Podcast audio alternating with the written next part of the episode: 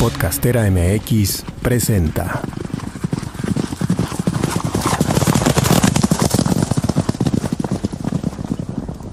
Para ti, espíritu bravo, que sabes que las coincidencias no existen. Ha llegado el momento de cultivar tu nueva identidad en soberanía monetaria de la forma más gentil posible. Abrazo, Yes.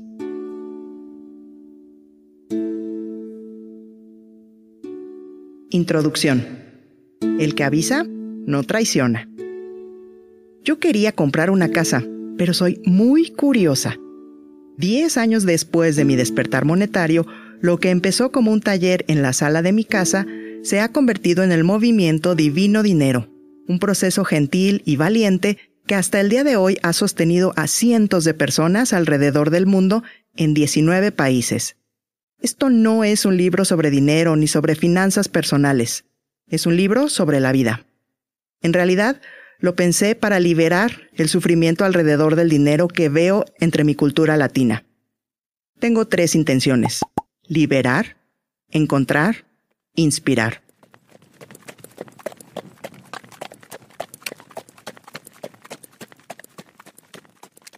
Divina compasión.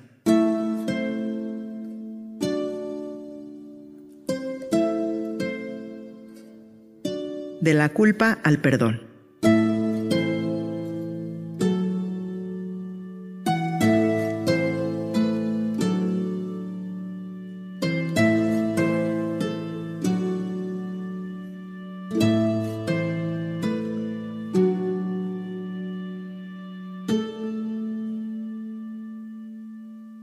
Dice Christine Neff que la compasión implica reconocer la condición de nuestra humanidad compartida, con fallas y frágil. Siempre calienta, por favor. Es la petición de Tania Salvador, quien fue mi entrenadora física. Resulta que los músculos deben prepararse para el rigor de la sesión que le vamos a regalar al cuerpo. Esto les permite un mayor rango de movimiento, flexibilidad e incluso los ajusta para un mejor desempeño. Lo mismo con crear dinero. La compasión, la parada inicial del gran viaje, nos alista para estirar nuestra emocionalidad y nuestra espiritualidad. Conocer los beneficios de la compasión te dará un puerto seguro al cual volver. Una orilla de la alberca sobre la cual asomarte a tomar aire. En el camino hacia la construcción de tu fortuna personal, puedo anticipar que habrá situaciones incómodas ante la tentación de soltar al kraken con sus gigantes tentáculos de juicio, la compasión es el antídoto gentil más eficaz para que esa criatura desaparezca desde el centro. Compasión no es lo mismo que lástima. Lo puedo definir como ser amable contigo, así como eres amable con los demás. El mundo de lo material vive de tus dudas, de crear anhelos y deseos a propósito para que tu cartera mueva la maquinaria de consumo. Sin discursos puristas ni arengas subversivas para que te salgas del sistema, solo quiero decirte que hay un sistema. Para que compren hay que picarles la culpa de ser malos padres, decían los creativos de la agencia de publicidad. La sala de juntas fría y atiborrada, los ejecutivos tecleaban sus computadoras como si fuera concierto a 20 manos. Casi los veía salivar mientras hacían cálculos de cuántas computadoras podían venderse durante el regreso a clases. Alcé las cejas tanto, en señal de incredulidad, que parecían juntarse con el pelo. El estómago me dolió de tristeza. Me prometí que yo jamás haría sentir mal a las personas con el objetivo de motivarlos a comprar. Hay muchos intereses económicos detrás de que vivas en la ilusión de escasez. Es duro y es cierto. Culpa, la maléfica del cuento. Todas las personas que llegan a mi práctica privada, sin importar el saldo en su cartera, traen una nube negra sobre ellos. Culpa. O se sienten culpables por no tener dinero, o porque gastaron el dinero cuando lo tuvieron, o tal vez porque hay deudas que parecen no manejables o por actitudes compulsivas a la hora de comprar. Incluso hay quien se siente culpable por tener más dinero que otros, como resultado de un privilegio familiar. El resultado es el mismo.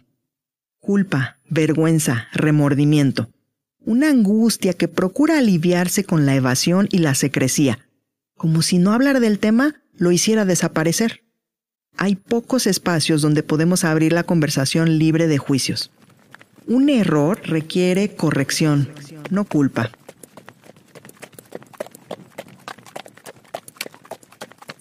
Divina curiosidad.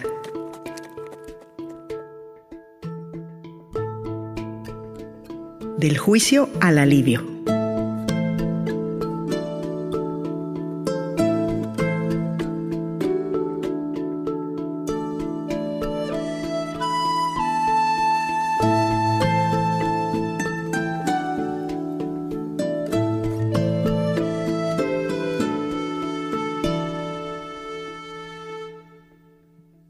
Dice Albert Einstein, no tengo talentos especiales, solo soy apasionadamente curioso. La curiosidad mató al gato, reza el conocido refrán, pero el gato murió feliz, es mi respuesta. Mala reputación tiene la curiosidad, como si se tratara de algo antinatural, casi vulgar.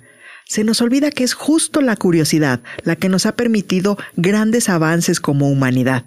En el génesis de los descubrimientos y hallazgos, los visionarios siempre buscan responder la mítica pregunta ¿Por qué? ¿Por qué? Esa es la misma intriga que desencadenó todo mi trabajo de divino dinero, mi hipótesis sobre las manías monetarias.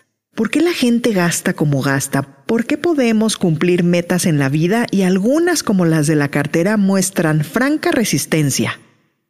Estamos diseñados biológicamente para descifrar acertijos, los grandes misterios de la vida contienen paradojas. La curiosidad es como una pomada de árnica que nos alivia de los moretones monetarios. Su nobleza radica en la ausencia de juicio. Nos hemos olvidado de vivir en la pregunta para saltar a la conclusión. Somos brillantes, inteligentísimos seres. Tenemos poderosas razones para hacer lo que hacemos. El autosabotaje no existe. Ajá.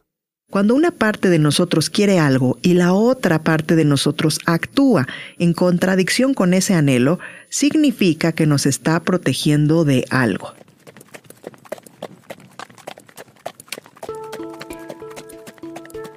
Divina claridad.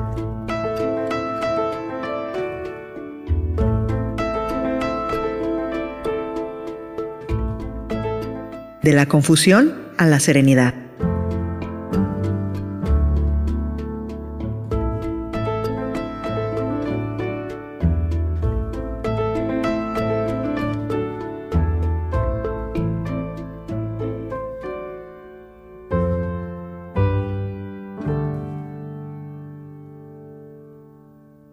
Dice Mary Forleo que la claridad viene de actuar, no de pensar. Quiero que mi equipo tenga más liderazgo, escucho decir a algunos gerentes. ¿Cómo se ve el liderazgo para ti? Les dirijo la pregunta. Que participen en la junta los viernes y lleguen temprano. Bingo. Hablar de conceptos etéreos, grandes, siempre me lleva a levantar las manos sobre mi cabeza como haciendo una nube grande, Ahí viven nuestros deseos, como el topos uranus, diría Platón, el mundo de las ideas.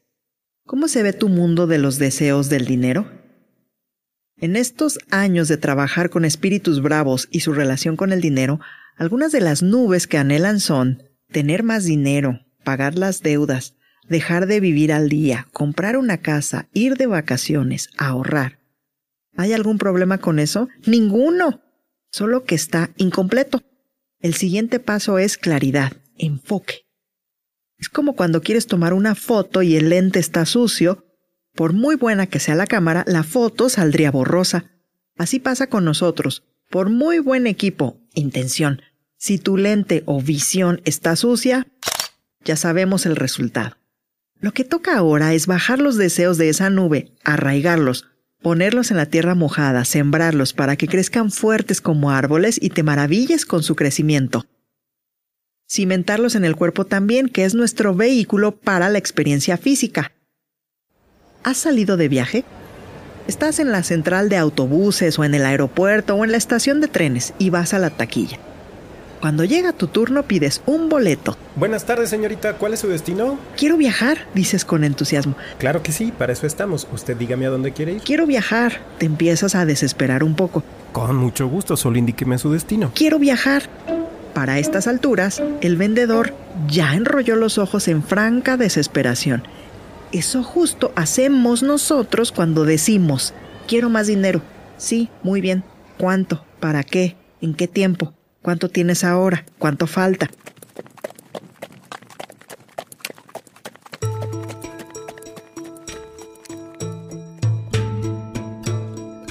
Divina congruencia.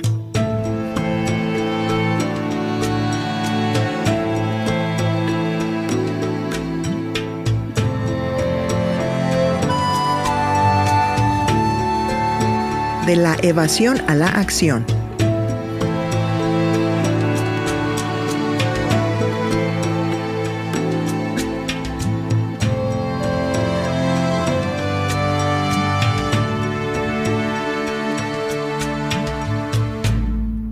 Leí que la congruencia es la madre de la credibilidad.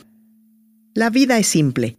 Poner las manos donde decimos que está nuestro corazón, boca, corazón, tripa y cartera alineadas. El primer paso es la honestidad con lo que en realidad quieres, no lo que dice la gente que debemos querer, no con lo que opinan los expertos en finanzas personales, lo que tú quieres, lo que es importante para ti.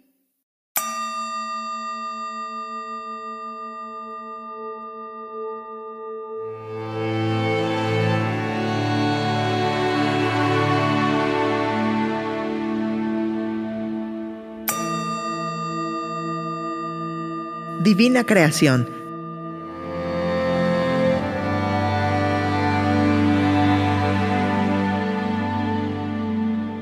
Del drama al orden.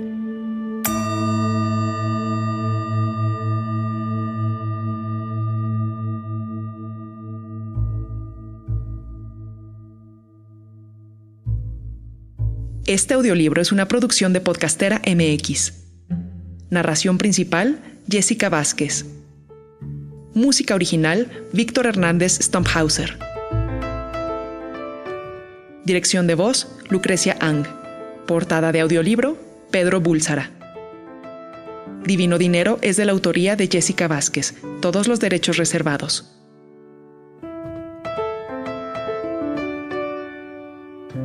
Y pensar que yo solo quería comprar una casa.